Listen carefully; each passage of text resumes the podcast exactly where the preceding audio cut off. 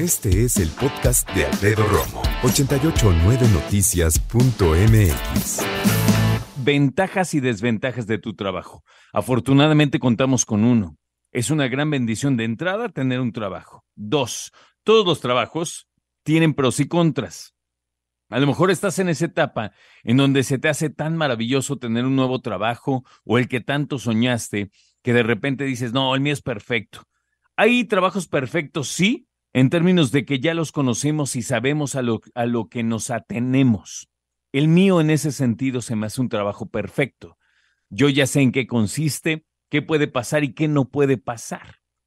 Y de repente debo decirte que siendo eh, periodistas, comunicadores, reporteros, todos los que estamos trabajando a través de 889 Noticias, pues eh, sabemos lo que puede llegar a pasar, ¿no?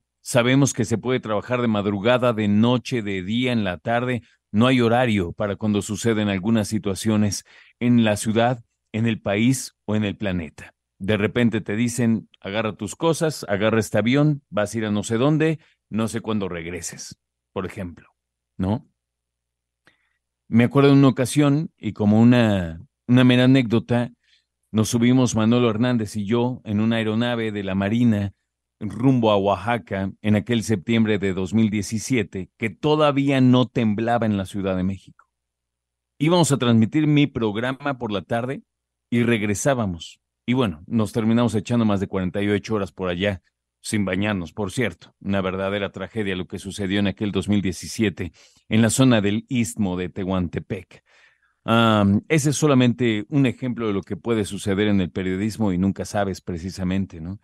Y obviamente uno no quiere que sucedan, no quiere que sucedan tragedias de ese, de ese calado y, siempre tocamos madera, ¿no? Para que eso no suceda. Pero sabemos lo que conlleva cierta, en ciertas ocasiones nuestro trabajo. A mí me parece que también de repente hay algunas fechas en las que pues terminamos haciendo, ¿cómo llamarle? Una especie de, pues de agradecimiento al trabajo, ¿no? A lo que me refiero es, la mejor manera de festejar el trabajo es trabajando, a mí me parece.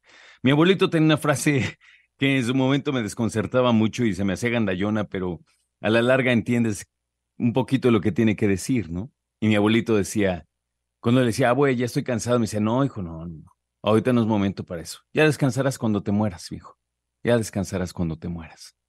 Decía mi abuelo como diciendo, siempre hay que trabajar, siempre hay que estar al tiro y hay que tener ganas de hacer las cosas. Y lo curioso es que muchos pensamos en trabajar como lo que nos remunera dinero.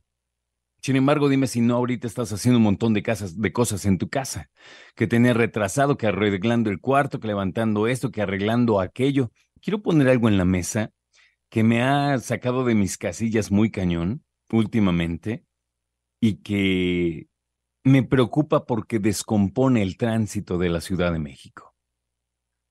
Hay personas que trabajan para municipios, para estados o incluso para el gobierno federal. Y son aquellas personas de limpieza, por ejemplo, o aquellas personas que tapan hoyos. Estos dos ejemplos que te pongo los he vivido recientemente trabajando en el periférico o en avenidas grandes e importantes. Y de repente cuando he llegado a algún lugar donde hay mucho tráfico, uno se pregunta por qué. Lo primero que piensas es, ojalá, a lo mejor un accidente, ojalá no, ojalá todo el mundo esté bien. Pero cuando te vas aproximando a la zona te das cuenta que son personas barriendo o son personas que están tapando hoyos con grava eh, caliente y con chapopote.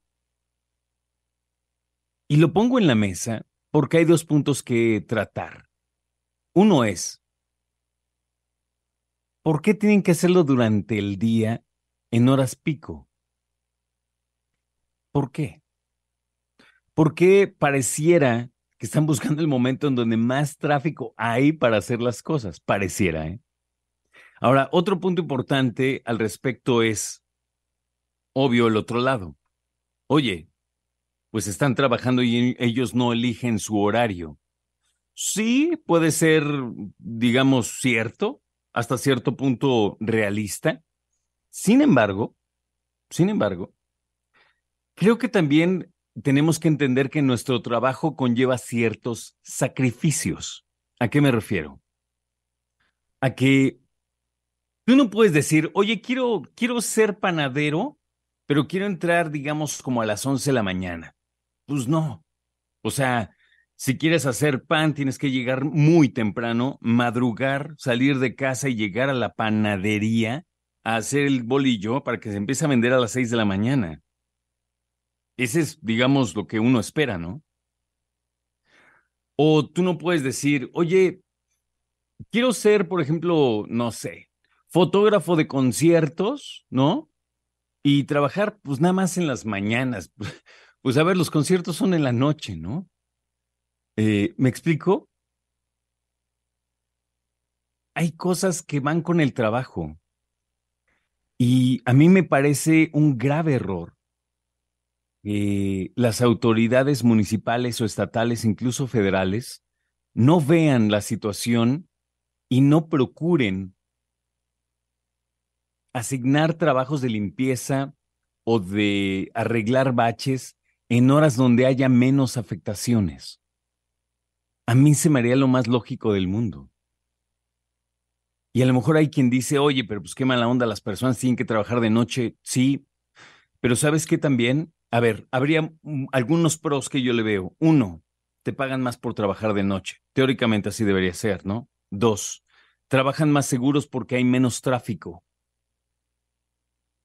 Tres, nadie les estaría mentando la madre a los pobres, ¿no? Todo momento. Cuatro, por haber menos tráfico y menos presión, creo que avanzarían más. Hablemos de esas contras que tiene tu trabajo. ¿Qué contras, qué situaciones tiene tu trabajo que no quiere decir que lo dejes de querer, pero que sí las tiene? Sí las tiene. Escucha a Alfredo Romo donde quieras, cuando quieras. El podcast de Alfredo Romo en 889noticias.mx.